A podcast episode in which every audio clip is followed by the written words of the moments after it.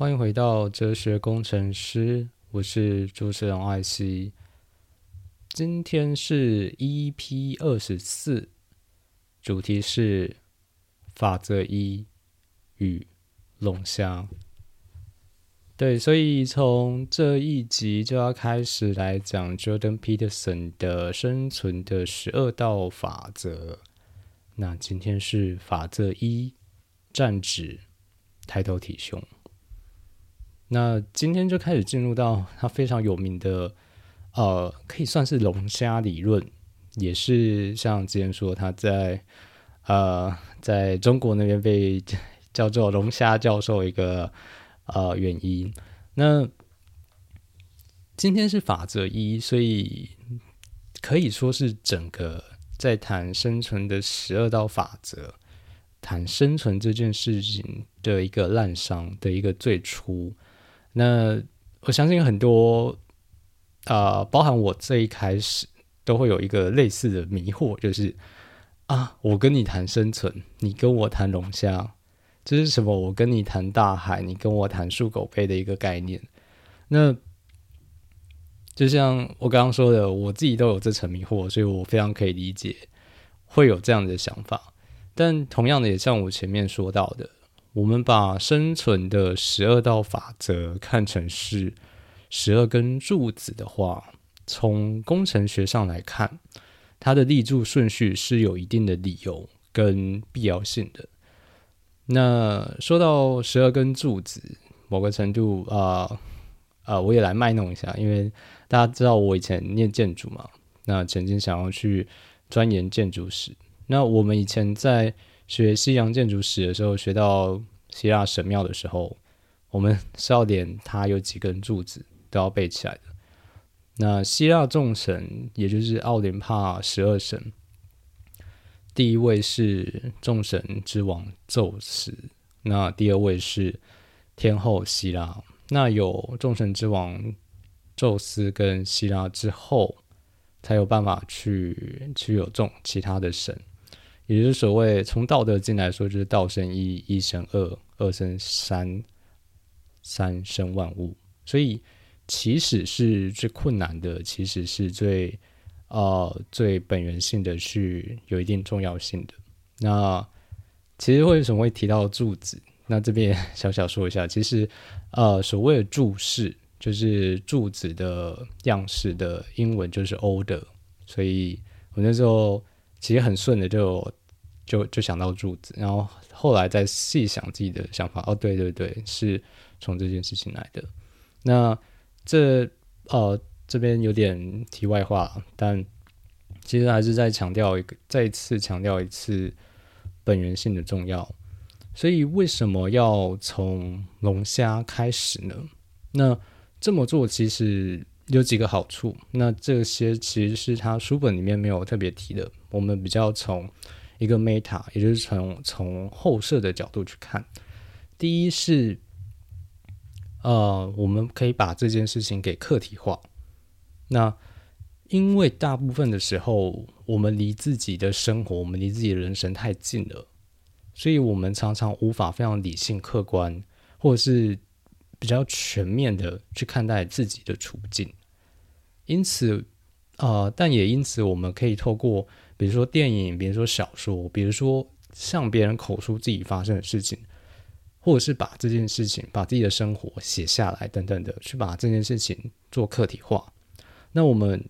呃，也可以透过电影、小说的方式，去透过一种观看的方式，去将自我的部分投射到。一个外部的物体上面，那我们可以透过这样子去，透过一个外部的故事，透过一个外部的一个形象、一个影像，或者是内容、文字内容，我们在这其中的其实都是在折射出自己。所以，呃，就像是有一句古话是，呃，以铜为镜可以正衣冠，以古为镜可以知形体，以人为镜。可以明得失，所以我们在跟很多人相处的时候，其实啊，从心理学来说，这就是一个镜像理论，就是我们是在别人身上投射出自己的样子。所以某个程度来说，我们特别喜欢某个人，可能是因为我们在那个人身上可以更多的看见自己，可能呃自己喜欢的部分，自己啊就有点像是镜子，你会挑一个可能喜欢的角度，可能也许啊，如果你很自恋的话，我自己是不太会，就是你可能会在镜子前面端详自己很久，然后去瞧一个喜欢的角度。有时候我们会喜欢跟某个人相处，也许是因为那个人投射出了自己很啊很美好的一面，很光亮或者是美丽的一面，所以我们才喜欢跟那样子的一个人相处。那呃，也有一句话是，有一个概念或一句话是这样说，就是我们喜欢一个人，喜欢的是自己在他身边的样子。其实也可以回应到我刚刚说的那句话。那第，这是第一个好处，客体化部分。为什么要谈龙虾这件事情的第一个好处？那我们来谈第二个好处。那第一个好处其实我呃很简单的去带过。那第二个好处其实我会拉的稍微长一点，因为他的他要去理解，或者是呃如果你没有去这一层的认知的话，你可能要去理解，要花一点点时间。第二层的好处是最小的运作单元。那就像是我之前有提过，我们其实我现在的工作就是在啊建构比较大型的复杂系统。那在这边稍稍花一点篇幅来聊一下，就是呃从软体工程的角度来谈版本控制这件事 （versioning）。那这软体工程啊，会有同一个专案会有很多人很多人同时开发。那怎么要确认各个人开发的东西彼此之间不会造成很大的冲突，或者是呃彼此卡到对方？那我们就会去建立很多的分支。那有一些比较重要的分支，比如说呃 master stage，然后 develop 这些是相对比较重要的分支。我们一般都会从这些重要的分支再往外去做往外开分支，然后去看。各项各项功能我们要做什么，然后去对那个分支做命名，然后我们再开出来的分支进行开发。那开发到一部分功能之后，我们就会先尝试并回到主要的几个分支，因为如果啊太久才并回来的话，呃，有可能就是在中间如果其他同事有进行合并的话，就有可能会造成冲突。那我们会在尝试并回到。主要分支的时候，请同事进行呃 check。那 check 这个动作，呃，就叫做 code review。在呃，如果你是对就是从事相关工作的话，我上面这些你应该大概都有个基础了解。那而并回到主要分支的这个动作，按照不同的工作流程，它会有不同 give flow，那可能会有不同的名字，也许是。呃，也许是 merge，也许是 PR。那 PR 是 pull request，这边不是很重要，但就是我先简单带过去，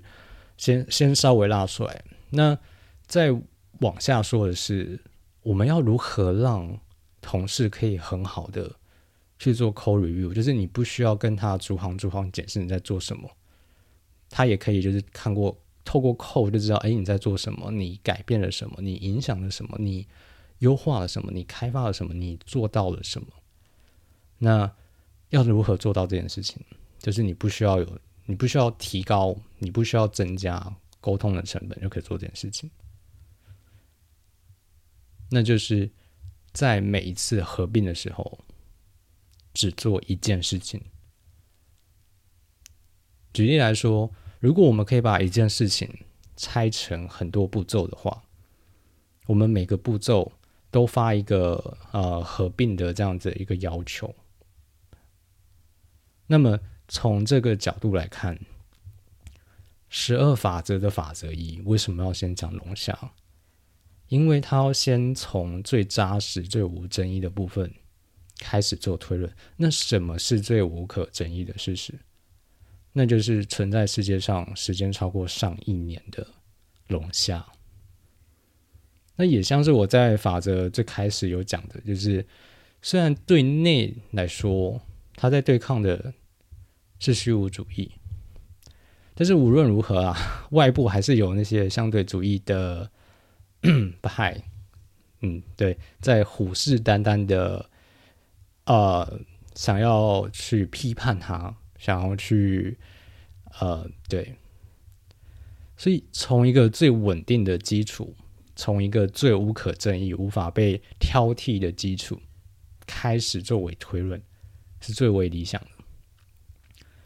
这就像是你要搭一个梯子往上爬，你也会去找一块相对稳定的地面去做支撑，尤其是你某个程度知道说你把梯子架上去，可能会有一些背把架，想要把你的抽梯子从底下抽走的时候，你就会更在意、更小心的去找到那个去支撑的位置，要让它是非常非常 solid 跟稳固的。所以为什么要谈龙虾？因为你谈龙虾就可以从一个最稳固，而且是一个完整，然后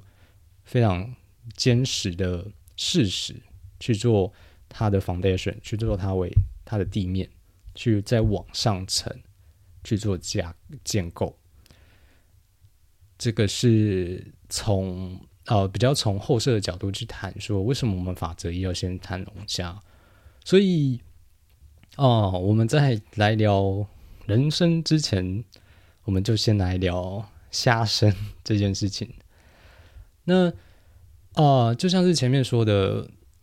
龙为什么要从龙虾开始？是因为它是要从一个最稳固的地方、最呃扎实的呃的基础一个事实作为一个起始。也就是说，从龙虾，它龙虾它包含了最呃。单纯的生物结构，然后包含它的呃群体结构，包含它的生物性跟跟环境之间的适应性，因为它可以经历啊上亿年环境地球的变变迁，然后猎食者的捕食，然后不会让它绝种等等的，所以它是具有一定的呃功能性跟适应性，才可以达到这样子的一个。结果有效性的非常有效的，然后非常具有可以算是时机的这样子一个事实。所以，我们怎么去理解这样子的一个龙虾？其实，在这本书里面就去谈了几个相对从啊，可以说是最底层啊，底层并在这个地方并不是只说一个呃比较低级、低阶、负面的意思，它。我在这边提的比较是，呃，比如说从啊，再回到那个呃，software engineer computer science 来说，最底层的意思是指说它最接近于硬体。如果以 computer science 的意思的话，就是说它并不具备呃，它呃更接近于实际运作的那一面。那也就是说，你比较靠近硬体，你可能是用。呃，机器语言你可能是用 C，然后你这样可以直接去操作硬体。那比较高阶是什么？就比如说像 Python，比如说像 JavaScript 之类的，它比较接近人类的语言，它具备一定的抽象化，但它并不是直接对硬体做操作，它其实还是要经过呃再多一层，比如说 Compile，在呃才有办法去执行它的内容。所以。就像我刚刚说，它要再经过一层，所以在经过那一层的时候，你其实就没有办法那么明确的知道说它对于生物性本身代表的意思是什么，所以他才去提了啊，像前面说，它是一个最小的运作机运运作单元。那也因为这样子的运作单元，我们才可以从最底层的生物特性去了解什么叫做。呃，怎么生存？以生物性的角度来看，怎么生存？那在呃书里面提到的，就是其中一个蛮重要的，就是包含斗争。那主要在里面提到的是阶级斗争，以及另外一个部分是生物机制，尤其是在呃荷尔蒙的调节，如何去在呃个体中去呃去分辨出个体差异，因为就像是。里面有提到大自然的，呃的区分方式，主要分成变异以及天择。那天择跟呃天择部分很大程度会在群体内部产生斗争，因为他们要分出阶级，这样才有办法确定是相对比较优秀的呃自自我种族内的相对比较优秀的基因是呃持续被延续的。所以就先来到来讲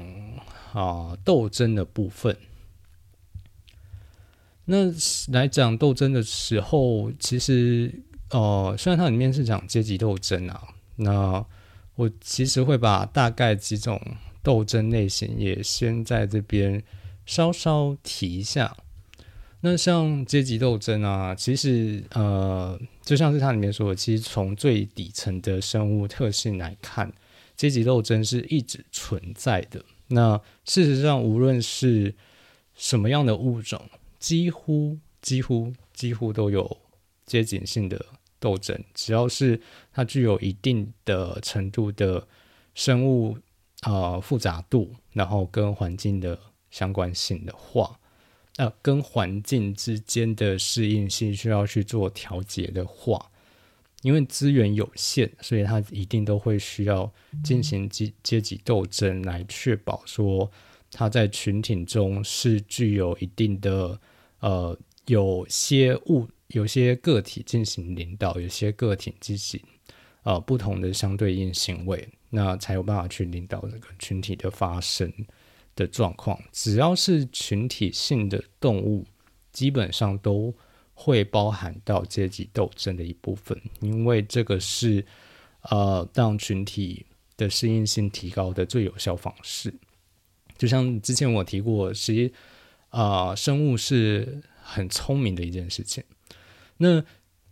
就包含到像我刚刚说的，其实就是只要是一个群体性的动物生物，然后。基本上都会发生的一件事情，所以，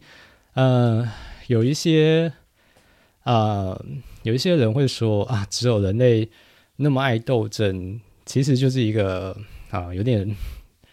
有点没有搞清楚状况，或者是，或者只是单纯论述能力差，我也不知道。因为事实上并不是这样子，只要是群体就会有阶级斗争。那。斗争基本上某个程度也是生物的本质本质，因为呃食物是有限，然后庇护所，也就是说你的栖息地是有限，以及环境的适应性的适应性呃环境相对比较好的部分也是有限，所以你在争取那些有限的资源的过程中，相对比较优秀或比较具有。呃，嗯，怎么讲呢？就是斗争能力比较强的，是更有能力或资格去取得这样子的资源的。那但是另外一方面，当然从社会学的角度来看，呃，比如说像我的教授曾经提过，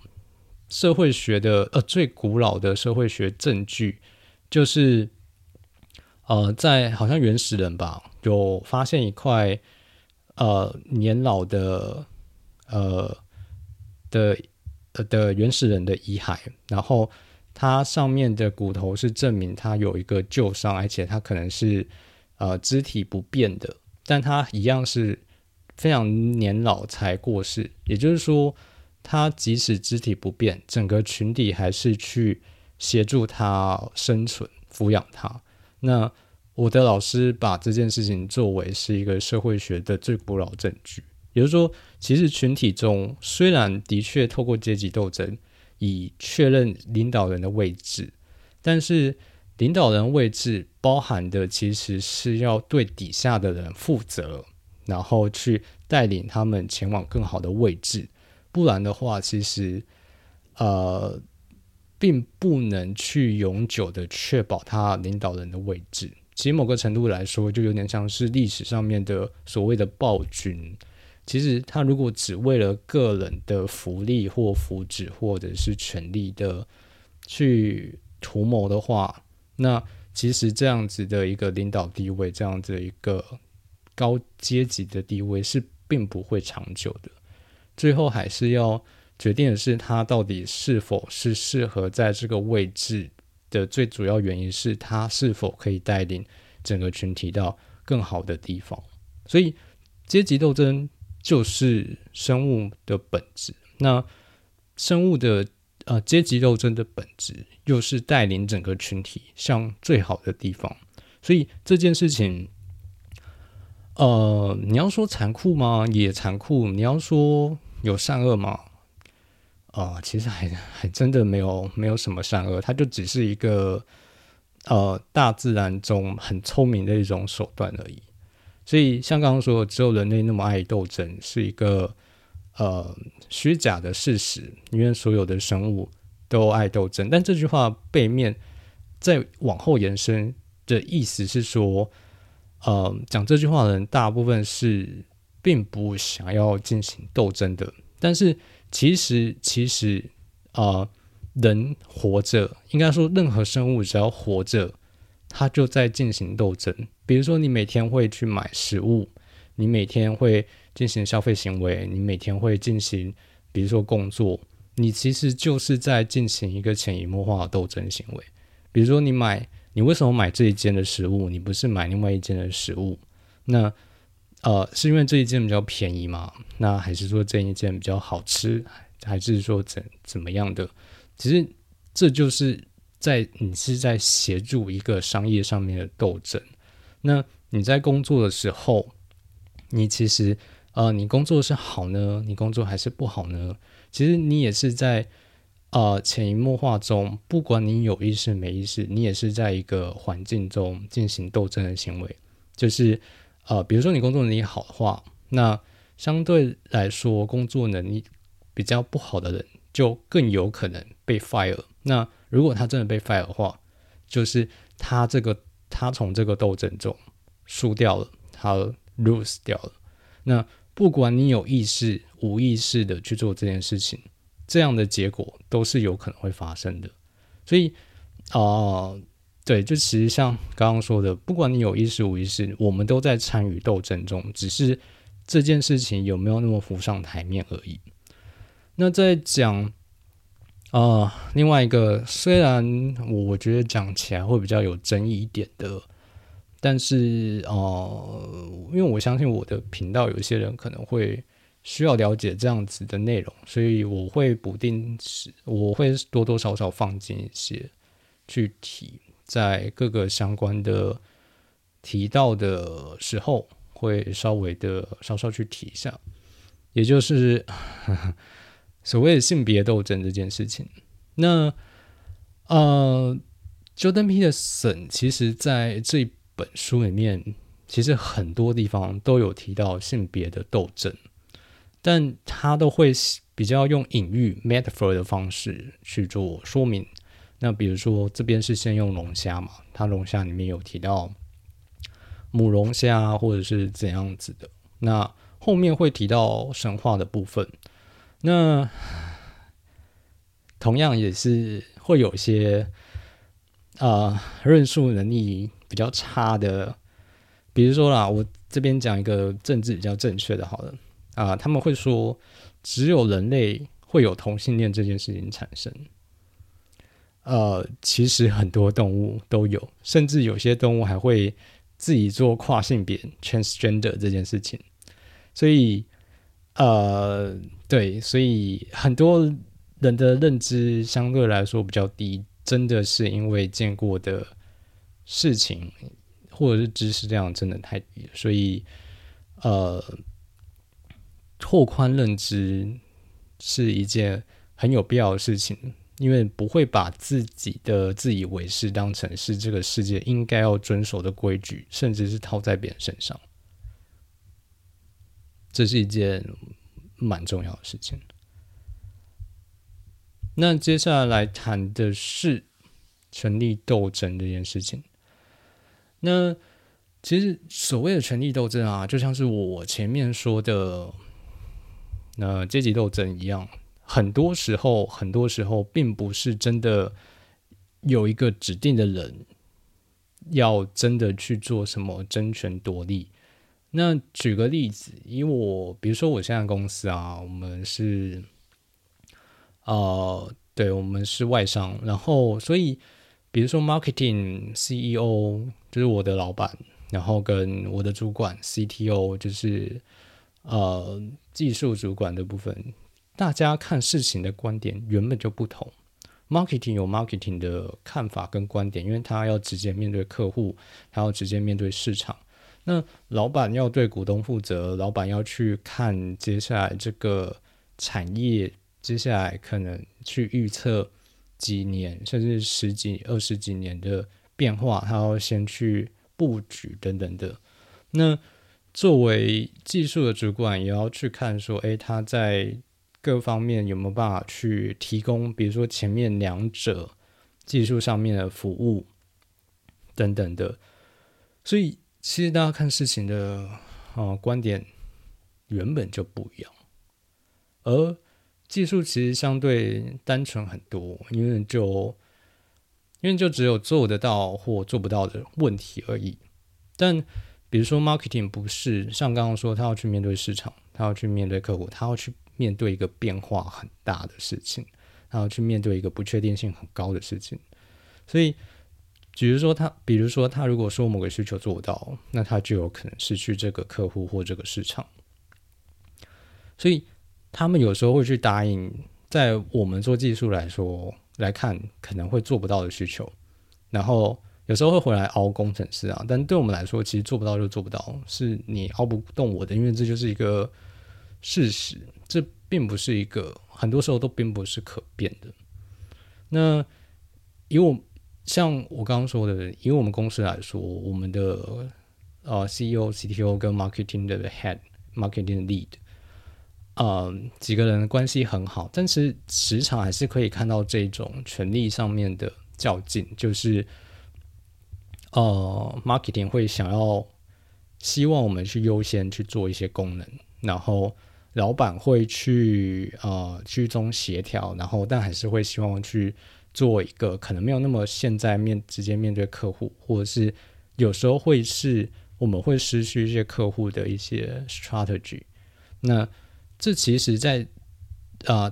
就是在对话或者是他们在 negotiation 的过程中，其实都包含了一些权力上面的较劲。那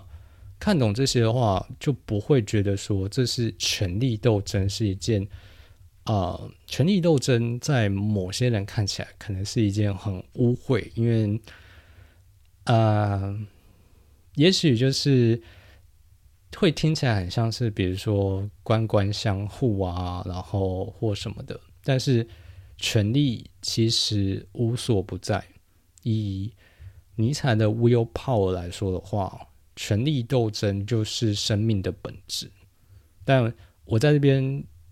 并不会完全 one hundred percent support 这句话，所以我在边虽然提这句话，但是也会需要听众再去从中琢磨或者是思考，到底生命的本质是不是就是呃权力意志的显现？我觉得呃大家可以以自己的思考方式为主。那其实也像是啊，我进阶课的试听版，如果有些人听过的话，就可以听到我解析那一句话说：“我说这是一种想法。为什么要说是一种想法？是因为它更像是一种工具。如果它是工具的话，它就可以随着情境或者是情况而做调整或改变。”比如说，你需要去转水龙头的后面的话，也许你需要的是一个扳手；但是如果你是要去，比如说打开一个笔电的的壳的话，你可能要的是一个十字起或者是呃心形的那种。所以就是不同的情境适用不同的工具，而每个人对于每个工具的趁手不趁手。喜欢不喜欢，那某个程度是主观判断，然后以及主观选择。那这是选择，并不是有绝对的优劣或者是必要性的一个呃内容，所以就留给各位呃自行去去体会。那啊，不过在这边也聊一个。蛮有趣，因为我有我也有参与这段权力斗争，因为我也算是，呃，技术比较资深的，所以也很常被抓去讨论一些事情。那其实就会听到他们的观点上面去，其实每个人的说话的方式会非常受他的观点，或者是啊，反正一个人说的话，其实你很大可以去揣测出他是怎么想事情的。那比如说，像我前面说，我们的 marketing lead，他就有讲过类似 “marketing is everything” 这样子的话。那我相信他在讲这句话，跟啊，他讲这句话的背面啊背后，去看待整个世界的方式，就跟我们这种做技术的很不一样，甚至在很多细节会，我们会做的。抉择或者是采取的行动会是完全相反。但如果看懂这件事情的话，就不会太意外。他去，比如说提出某种要求，比如说呃做出某种事情，就不会太意外，因为我们在看待很多事物的方式不一样。那我的老板也也讲过一句话啊，因为我。啊，我老板是美国人啊，那应该说，我刚刚说那几个人基本上都是外国人，所以我们是用英文讲的。所以，呃，我我的老板有说过一句话，我觉得蛮好笑的，所以在这边跟各位，然后我我蛮喜欢，然后我也支持这句话，所以我在这边拿出来讲，跟大家分享。就是英文有一句谚语啊，叫做呃，Where there's a will, there's a way。意思是有志者事竟成。那我我直接翻它英文的意思的话，就是哪里有呃未有比较像是啊遗属意愿志愿的一个意思，就是说哪边有你的志志愿，你的志向的话，哪边就有道路。然后呃，这接下来一句话是。在他们呃，就很多人衍生或者是类似的一个说法，就是啊，Where there's a bill, there's a will. 呃，there's a way，就是呃，bill 就是账单嘛，就是呃，你你配给我的话，你就会有 bill 嘛。所以啊，就是衍生意思就是说，有钱好办事啊。就是我我觉得这是一个很重要的想法，就是我们是我们工作，我们是开公司，我们就不是慈善机构。这个我们做任何事情都必须要有商业上的啊 profit benefit，嗯，所以我们并不能做无偿的事情。我们做的每一个动作都是要包含商面商业上面的考量。简单说，我们不做白工。那这件事情是在工作上面很重要一件事情。那但另外一方面，我我也有遇过，呃，尤其是刚出社会、比较刚离开学校的那种新鲜人，有时候会有一种呃理想主义，会觉得说我做这件事情是为了呃为了让这个世界更美好，如何如何的，但是。再回过来讲的就是，公司不是慈善机构，所有靠这个公司存活的人都是需要依赖公司的赚钱能力，才有办法去支撑自己的生活，支撑家自己的家庭，支撑自己做某件自己想要去尝试的事情的资源。所以，从这件事情的角度来看的话，公司就应该要是赚钱的机构，那这件事情一样一样无关善恶，它就是一个 necessary 的的必要性的一个发生的事情。那我相信很多刚毕业的学生，可能对于赚钱这件事情，某个程度会觉得是邪恶的。那这件事情，我觉得可以呃。有一本书，因为对，因为我最近读书会要读很多书，那这是最近要读的书。这本书的名字叫做《呃，为什么我们要工作？为什么我们要读书？类似的名字啊，那里面其实就有提到说，赚钱然后付钱是我们感谢一个人的方式，我们感谢这个人提供给了我们，呃，可能更好的生活，可能是支撑我们活下去的资源，可能是一个我感觉到快乐或开心的服务。我付钱给他，是我感谢他为我做这些。所以，当你如果比较年轻，觉得赚钱是啊是邪恶的，是是是背离理想的，某个程度，你可以先从这个想法开始，就是我们付给人钱，是因为我们感谢他。那反过来说，别人付给我钱，是因为我做了值得被感谢的事情。他用钱来感谢我，那对，所以如果你觉得你听到我的 podcast 有感觉到帮助的话，你知道怎么感谢我了？没错，好，对，那前面其实呃讲的概念哇已经很多了，那我现在其实才真要切进重点，也就是。斗争的阶级跟级别这件事情，那他其实，在书里面有稍微已经有提到。那我先把它整理过，大概分成四个级别：第一是互相打量，再是对峙，再是发生冲突，那最后一个阶段是死斗。那这其实，呃，从打量开始的话，其实。这是比较偏大量的筛选，决定说这个人我是不是冒犯得起的。所以，呃，哦，这好像在进阶课里面有提到，决定是要战或逃，很多时候是眼光问题。也像是书里面提到，如果你有咬人的能力的话，往往你就不用真的咬人，因为别人会知道说，哎，这个人我惹不起。那另外一方面啊，越擅长打架，或者是越擅长发生冲突，或越常常认嗯，对不起，越擅长斗争的人啊，其实越知道自己与对方之间强弱上面的差距。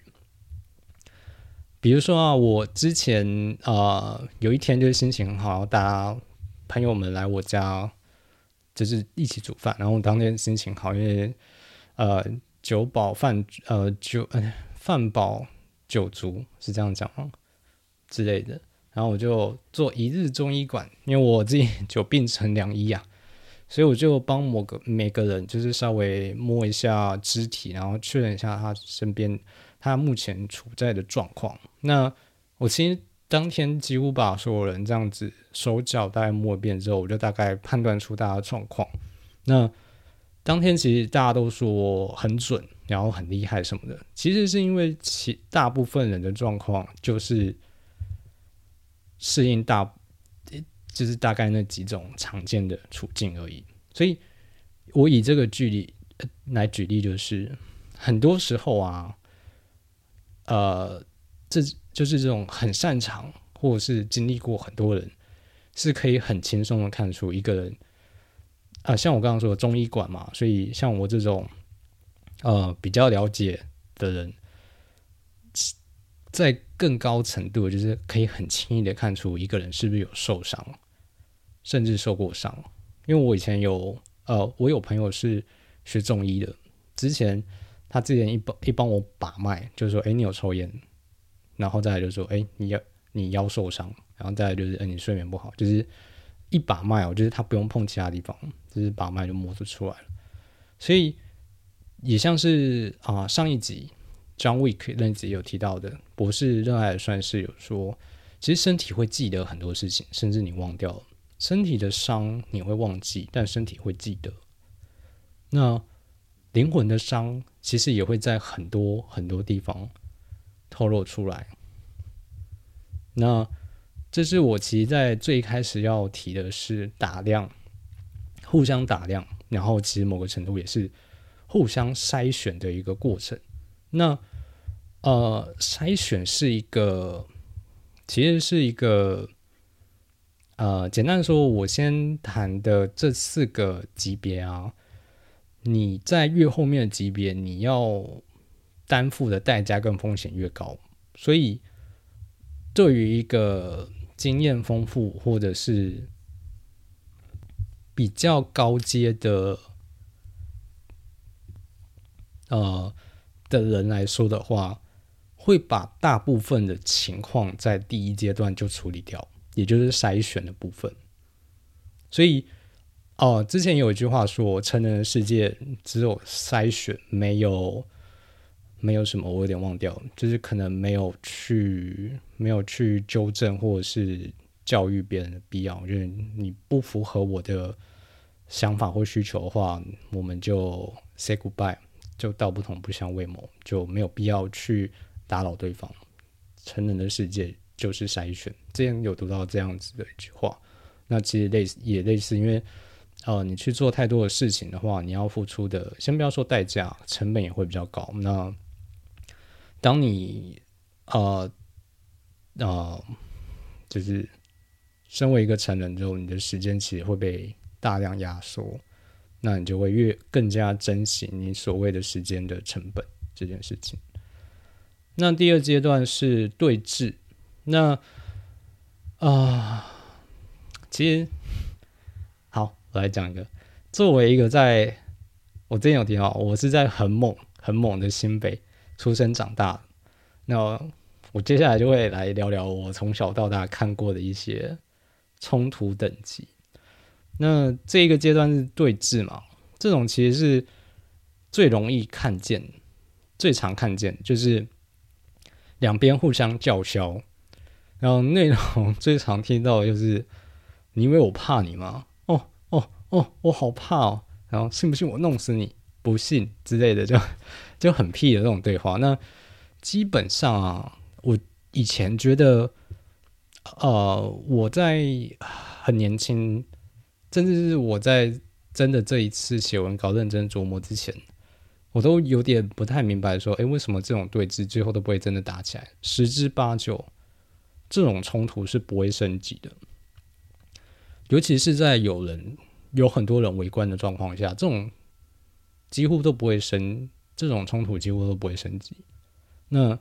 其实这个最容易去啊对应到事实，就是如果你在学生时代有看过有人打架的话。如果他们前面开始对峙，基本上后面很少会真的打起来，是吧？如果有大家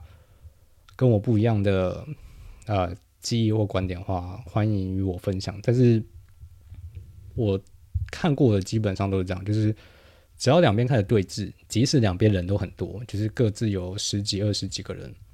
但只要头头的开始对峙，然后开始互相叫嚣，很高的机会都不会打起来。我以前很纳闷，但这一次写文稿的时候有比较思考跟琢磨之后，有理解到说，因为在这样的情形下，要输的人要承担的风险更高。就像我刚刚说，尤其是在有人围观的状况下话，其实输的一方要承担的风险太大，那但赢的报酬又太少，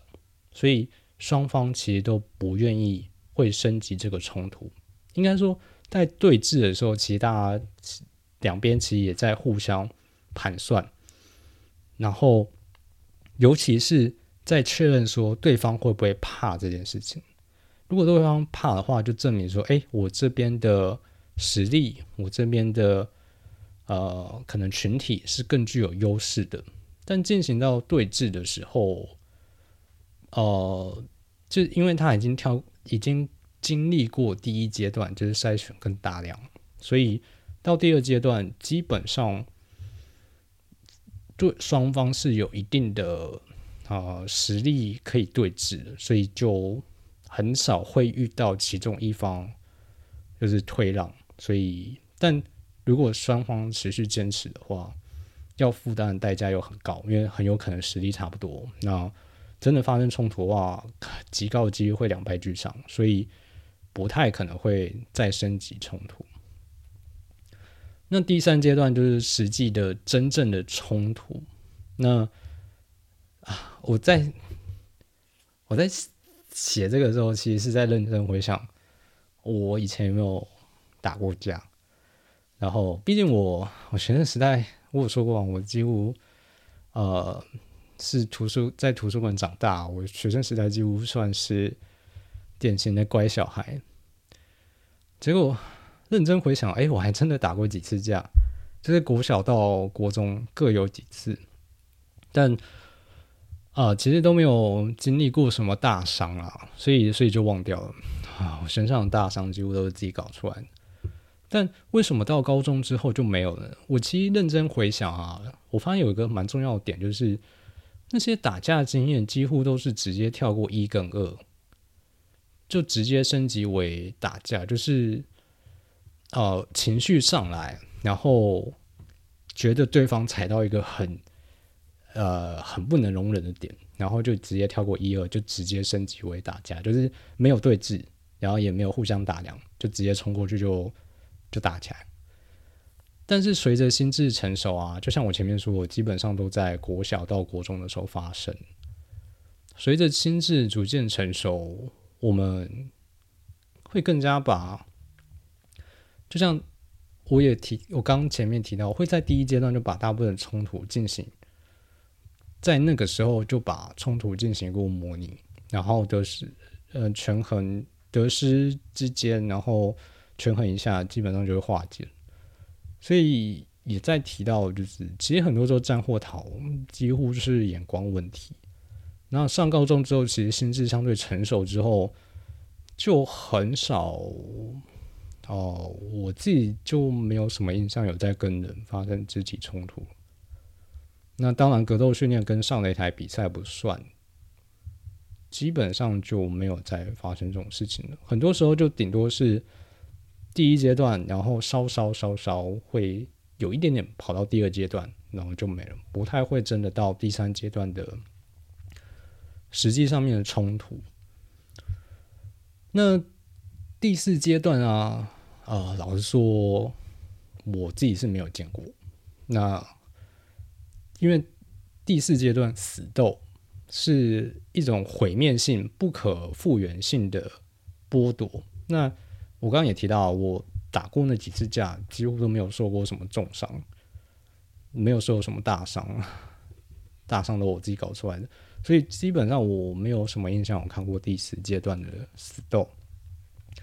那其实我在模仿犯那集有提到类似的概念，其实它某一种程度是去剥夺别人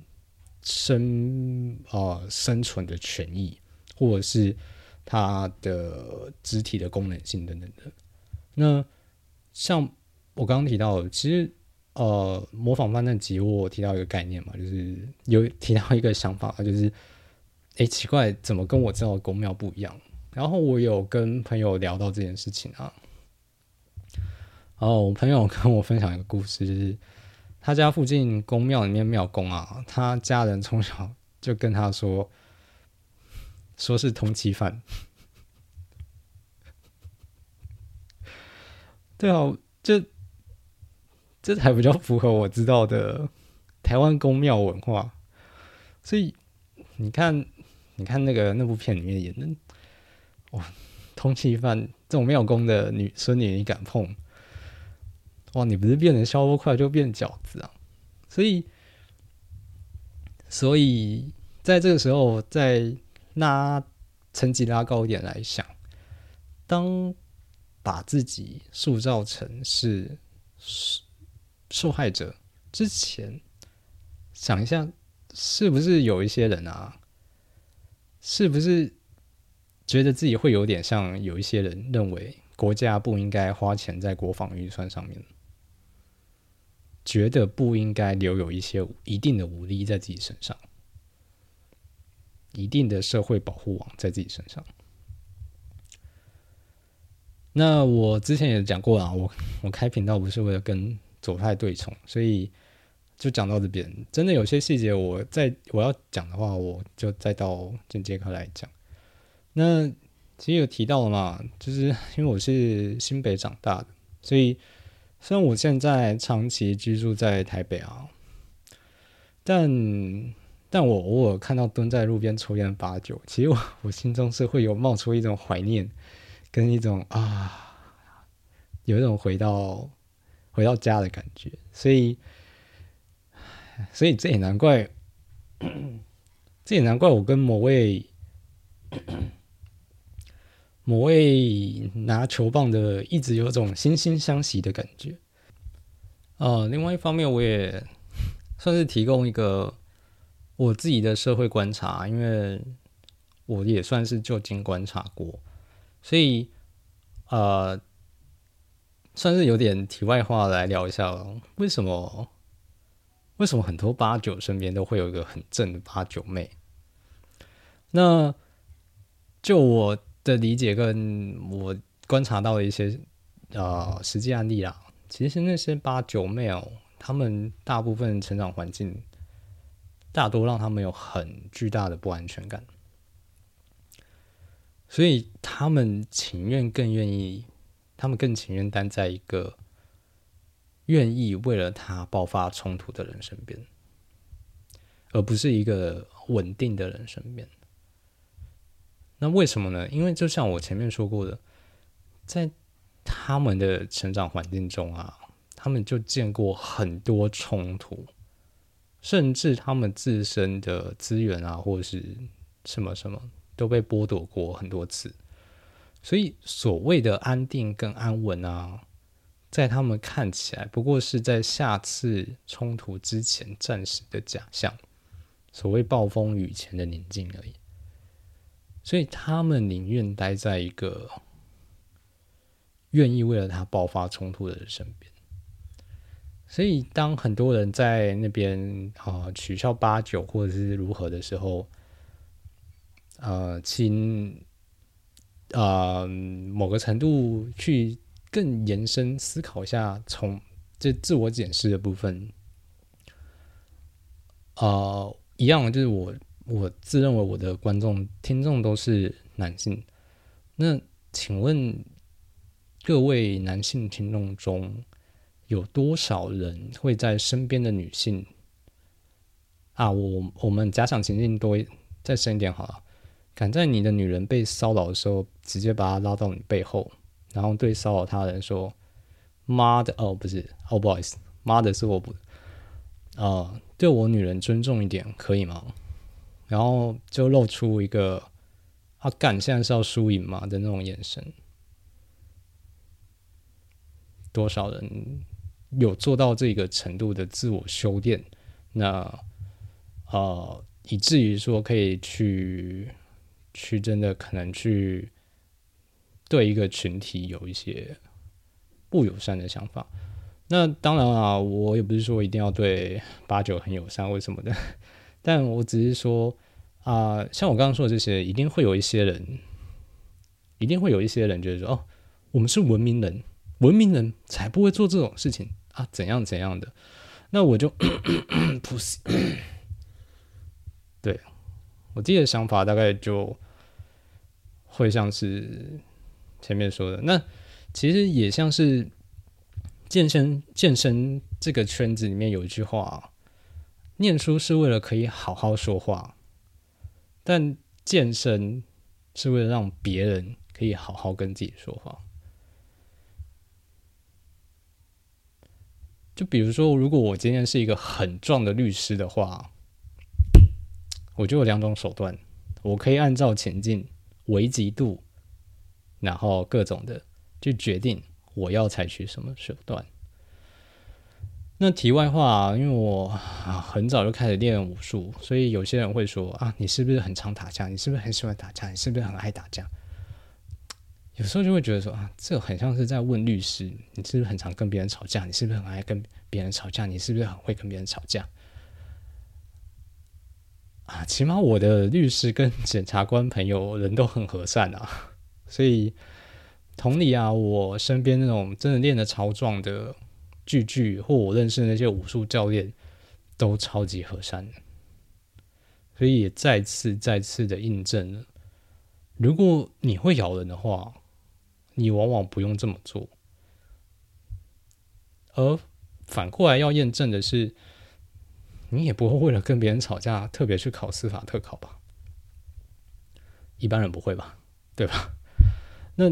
你怎么会觉得会有人为了跟人打架特别去学格斗？那我不否认我在学格斗这段路上啊，真的有遇过一些人是为了想跟别人打架去学的，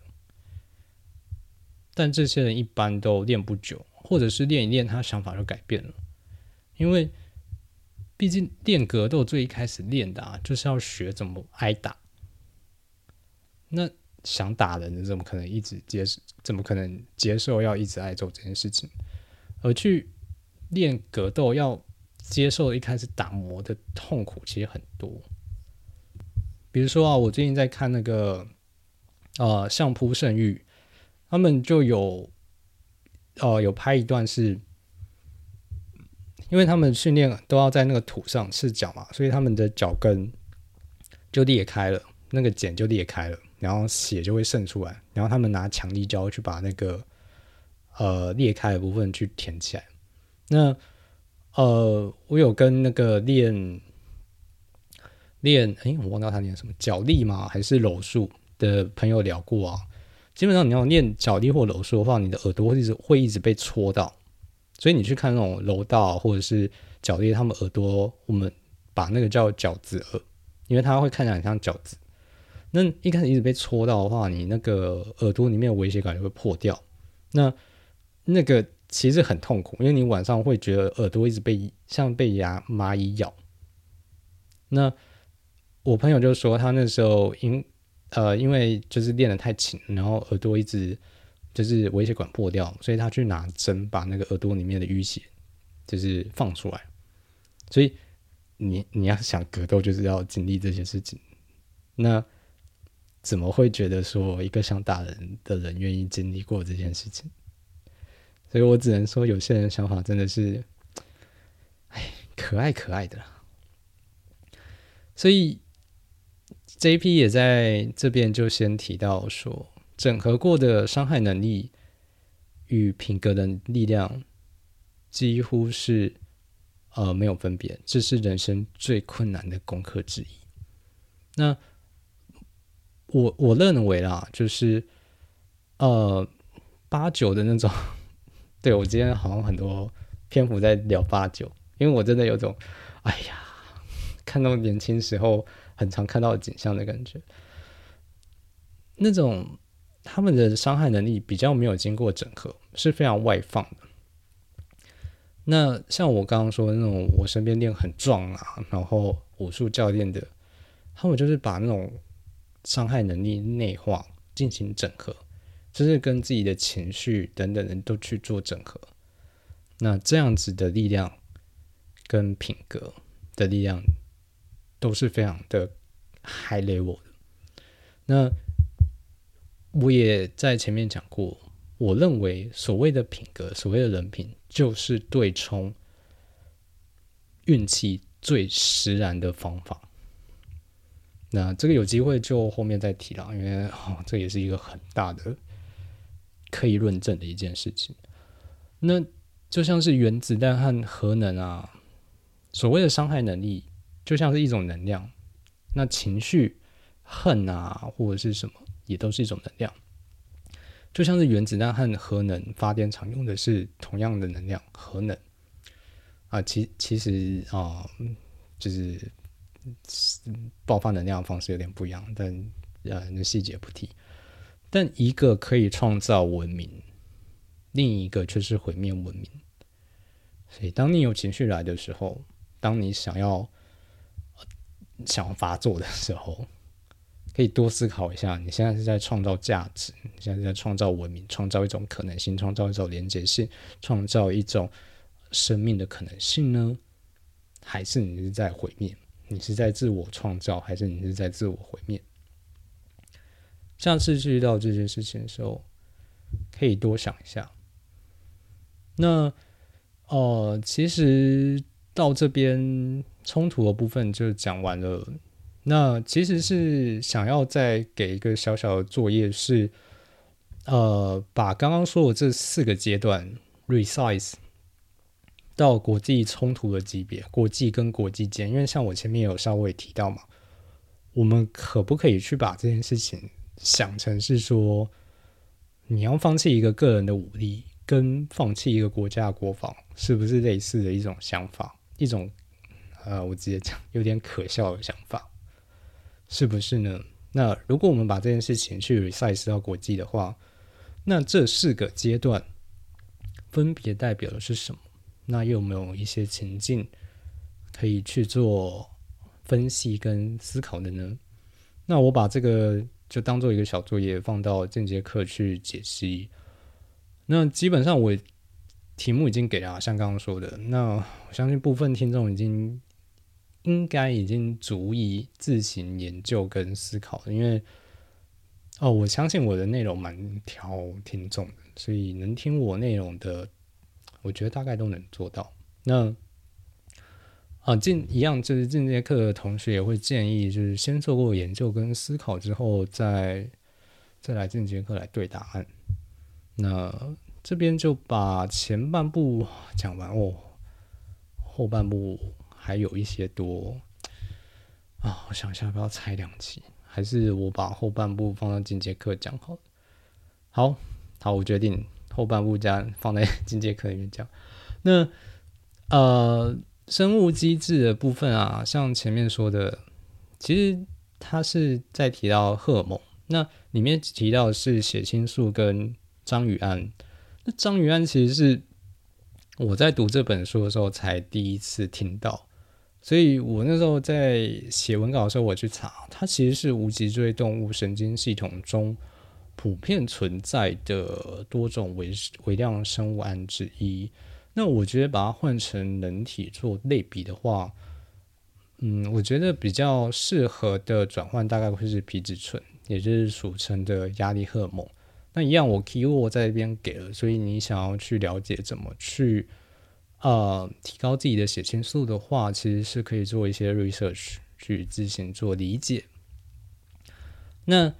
再往下，在生物机这边提到的是所谓的失败者脑。那我自己啦，我自己把失败者脑跟我身边的看到案例去做同质性的类别，是我觉得是受害者心理。就是当你处于一个在这一批里面说的失败者脑的时候，我觉得会非常具具象。出现的就是会有一种受害者心理。那呃，举一个案例的，就是说，哦，我之前我其实有说嘛，我做 podcast 在呃中间有很长一段时间是为了教呃我创作课的作业。那我后来教教完之后，我们有创作课有开个同学会，然后我们在同学会会后有去做餐具。餐具的时候，其实有一位同学有提到一个，呃，一个人物，那以及他跟这个人物之间交涉遇到的状况。那我后来细想啊，就是啊，某个程度你会在一群男的心中被 diss，也是，我觉得蛮无奈的。我觉得另外一方面是我自己去思考，这位人物是感受到的是。呃，他的成功经验太少，所以他没有办法透过自己曾经成功的经验去去复制自己成功的经验，去往到去达到自我推升。那我觉得，如果你处在这样的状态，你成功经验太少，你你的起始点太低，你处于有一点失败者脑或者是受害者心理的状况的话。我会，我最建议建议的是从运动开始。那我有一个自媒体好朋友啊，呃，H Y 教练，他最近开设那个运动心理学读书会。那我蛮建议，相对来说起点比较低、成功经验比较少的朋友，从也许可以去。上 H Y 教练的这个读书会开始，对他应该不知道我会帮他推广，因为对，其实其实这件事很有趣，就是我其实一直有在犹豫要不要买他的读书会，因为我其实蛮欠缺运动心理学这部分的知识，而且我相信，也像是前面说的，我相信品格的力量。我以我对他的了解跟认识的话，我蛮相信他的读书会会做的不错。但是因为他是他是实体活动，然后。个人有点忙，所以一直有点犹豫。然后，因为我自己现在有在贩售课程，我不太希望说变成是我们有点互相去买对方课，然后变成是一种捧场的心理。所以我一开始没有太我犹豫比较久，然后后来就等等买了我的进阶课。然后，但我是先写好文稿，然后他买了之后，哦，是哦，酷哦，然后。我也跑去买了他的读书会，因为我自己一直都有有点犹豫，对，所以对我就是这么反骨。所以我在做第一，我做在做课的销售的时候，我也说，我先建议不要买，然后我现在来推销别人课，就是如果你真的是成功经验比较少，然后目前处在于一个。呃，可能有一点呃萎靡的状况的话，我非常建议从运动开始，然后从建立一个运动者的心里面开始。因为其实呃，我自己也遇到过，我在长期训练的过程中也遇到过很多很多的 trouble。那你要怎么去克服这些 trouble，重新站起来？我觉得那个心理素质是在每一次训练跟重新站起来过程中都会被持续挑战，所以我觉得蛮建议会从这件事情开始的。那后面的部分呃有点多，我决定放到进阶课再来讲。那进阶课我其实最主要要讲的是身体与情绪是如何影响的。以及像我刚刚说的，我会先最一开始会去解析那个呃，怎么把冲突级别 resize 到国际关系这件事情。那现在看起来是，我会再去把后面没讲完的呃大自然的本质跟如何调和这件事情，也放在呃进阶课程去讲，有点可惜啊，但反正就就这个样子吧。那哦，最后，最后，最后是销售环节。那呃，我把这边稍微提一下。那有些人，有些同学已经收到我的课程加入通知信。那如果你呃有加入课程还没有收到信的话，哦，你要赶快跟我说。那因为我每一次的新课程通知信，我会有些已经收到，可能知道。我每次新课程通知信，我会分享一个贯穿我人生的原则。那就像是《原则》这一本书 （Principles） 里面讲到的，如果大家都把自己的原则摊出来说话的话，其实我们更知道哪些人跟我们是同类，哪些人的话更值得听，哪些人可能我们的想法其实本身就是某个程度是对立面。我们可能可以互相包容，可是我们选择道路会不一样。就像是我很前面提到的，我们公司的呃 marketing lead、CTO、CEO 之间，大家其实站在的观点不一样，他们之间可以互相包容包容，但是在关键时候，大家选择的做法会不一样。那这就其实关乎每个人做事或者是看待人生的原则。那我会在每一次新课程的通知信里面去去带到一个我拒绝很久很久很久的原则，然后去跟同学们分享。那另外一方面啊，我之前有说啊，我之前以前会在 PTT 的呃去做回文。那我曾经分享过一篇文啊，底下有人回复说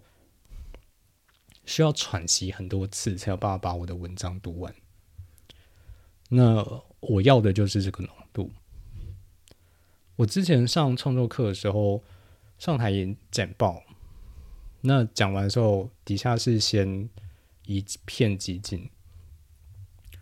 我当时说我要的就是这个，我要的是你听完之后像是被按在位置上面，那份刚结束的寂静也是我演出的一部分，而那部分是由听众完成，因为那份极境是听众安放自己的位置，所以我会用这样子的很高浓度去录制我的这节课，以及去产出这样子的，哎，好像是电子报，哎，对。哦，对，电子报在每一次的呃新课程通知信里面，我会去产出这样的内容。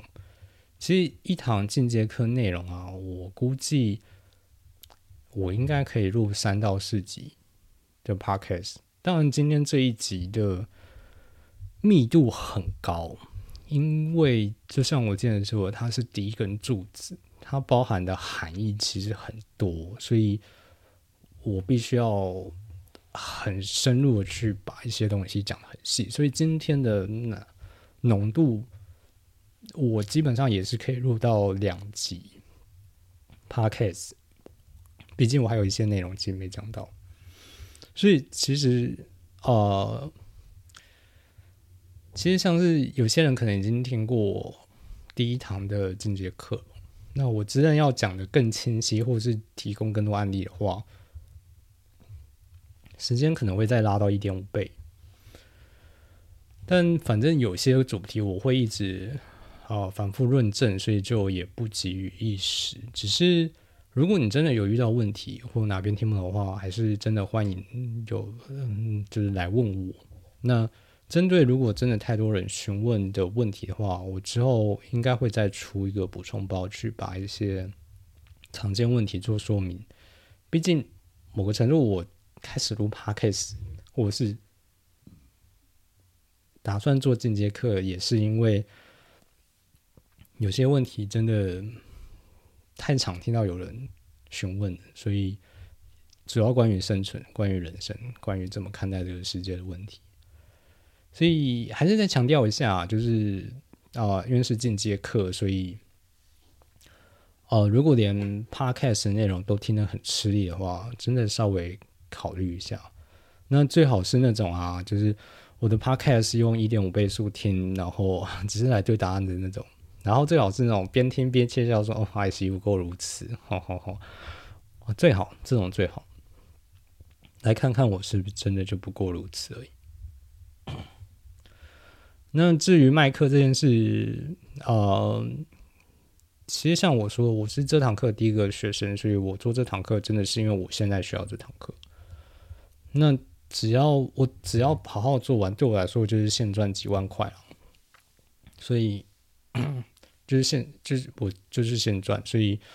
我自认甚至三年后我可以拉出十几万、几十万的价值。所以如果你们真的没有提需求的话，我会以自己的需求和疑问为优先啊。所以还是鼓励多问。然后另外一方面。我这一集有一点算是 提早录，那原因是因为我想要帮 HY 教练打广告，然后另外一方面是，呃，我要因为第一堂有点多内容，我把它跟进阶课的时间稍微错开一点，所以进阶课的时间可能会稍微晚一个礼拜，应该说是就是会按照原来的时间点去做寄送。那另外最后也要提的是，为什么也要提早一个？啊在这个时间点，是因为我的课程也要涨价了，所以基本上过了这个周末，我的进阶课就会先涨一波。那之后也是时不时会，哦，就是会做涨价的动作。对，进阶课的这部分就。大概是这样，有需要就就就就就看你想怎么样。那下集预告的部分，预告一下法则二。那其实就像是我最开始有用七大众神来比喻啊，第一主神是宙斯，第二是希拉天神希拉，那用。啊，比如说在这一批里面提到阴阳的概念的话，把宙斯看成阳，把希拉看成阴，有了阴阳就可以生万物。像前面有提到的，一生三，三生二，一生二，二生三，三生万物。所以，如果真 BP 是按照我的观点，JP 把生物性作为第一因的话，哦，会把什么作为第二因呢？那我们就下集揭晓。然后，哦，我先说，哦，法则二可能是十二法则中最难懂的。哦，我没有在开玩笑，因为，呃，为什么呢？如果你有读过希腊神话的话，想想希腊都在。我在冲三小，就是啊，想想也是啊，所以啊，至于想想也是的理由就不好直接说，那我们就下次直接揭晓它难度很高的部分。那呃，今天的全部内容就到这。我是